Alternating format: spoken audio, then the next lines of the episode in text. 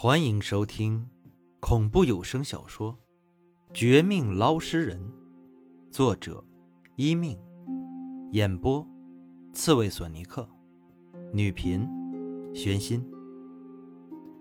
第十三章：限期一周。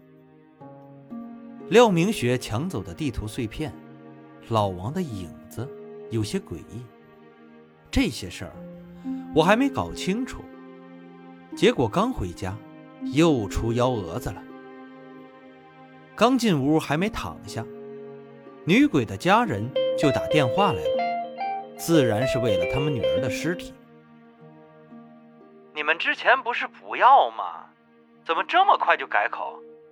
我这里可不是菜市场，说要就要，说不要就不要。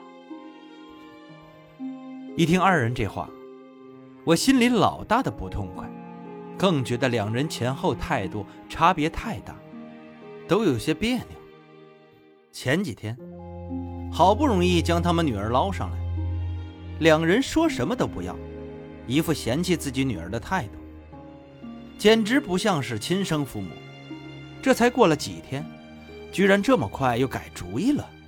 再加上二人一点不关心那个死了的女孩，才导致他去酒吧被人暗算。以至于年纪轻轻香消玉殒，我更对这两个老家伙没什么好感。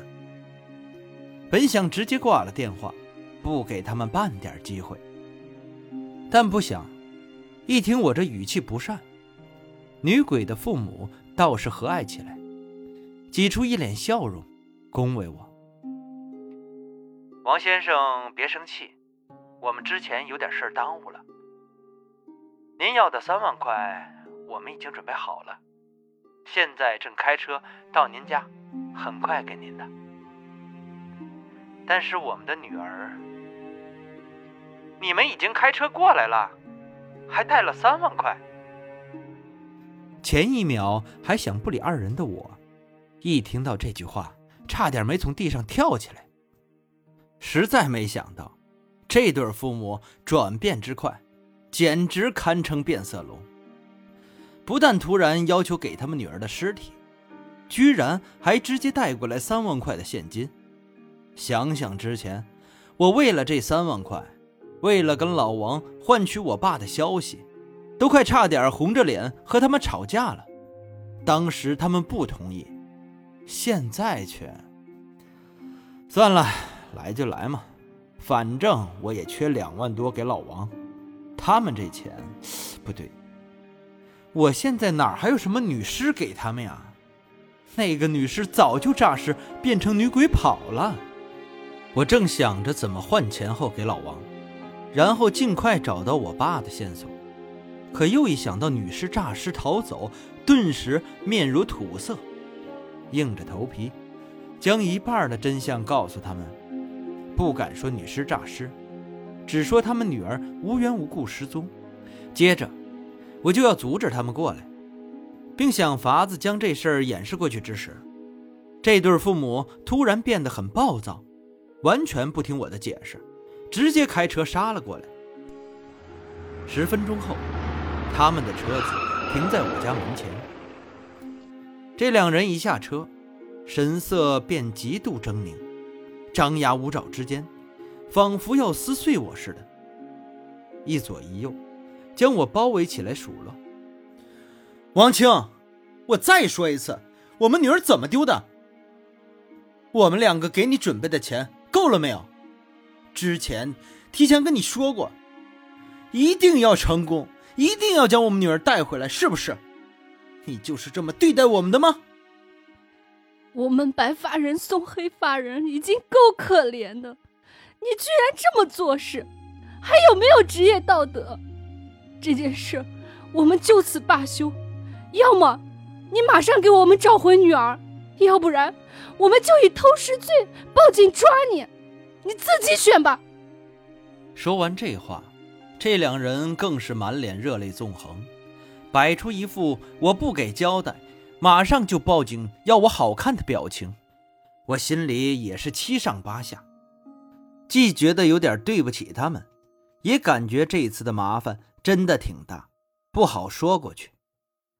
警方那边肯定不能去。不说我的职业敏感性，单单是偷窃尸体这个罪名，绝不是我可以承担下来的。再说，这几天的事情，不只是这一个，女尸诈尸，变成女鬼还会再来。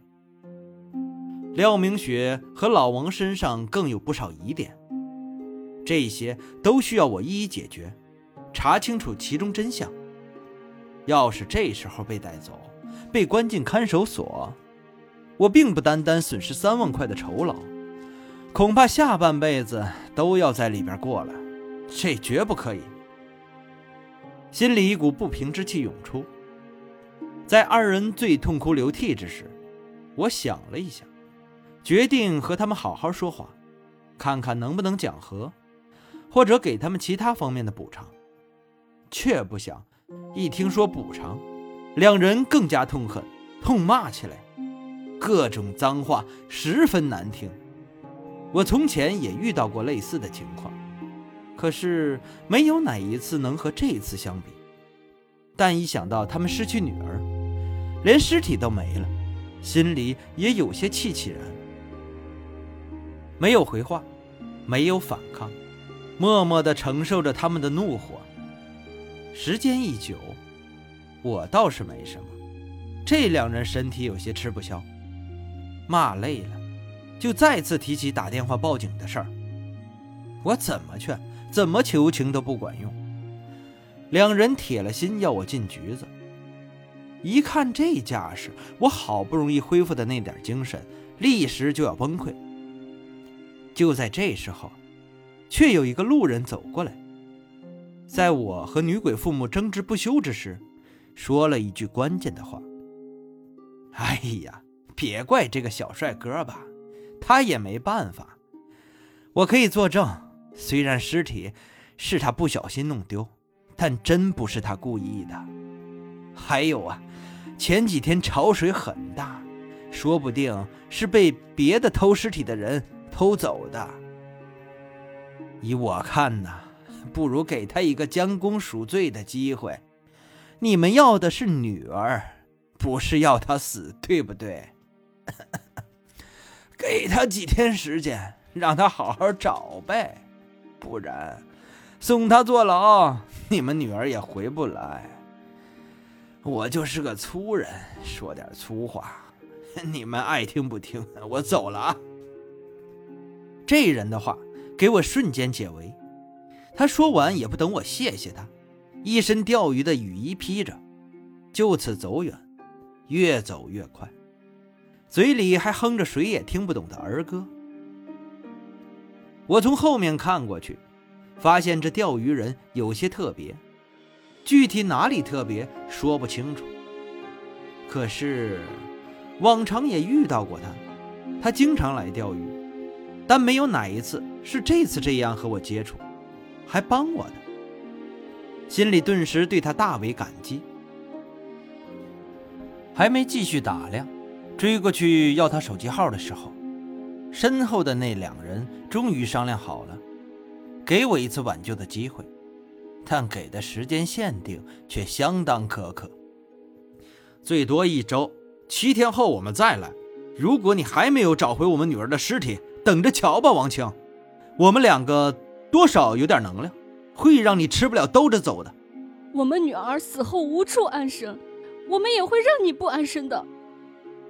丢下这话，两人恶狠狠瞪了我一眼，不光要了我的手机号、身份证号码等等，还将我家的户口本现场拍了一张带走，当做要挟的由头。等二人走远。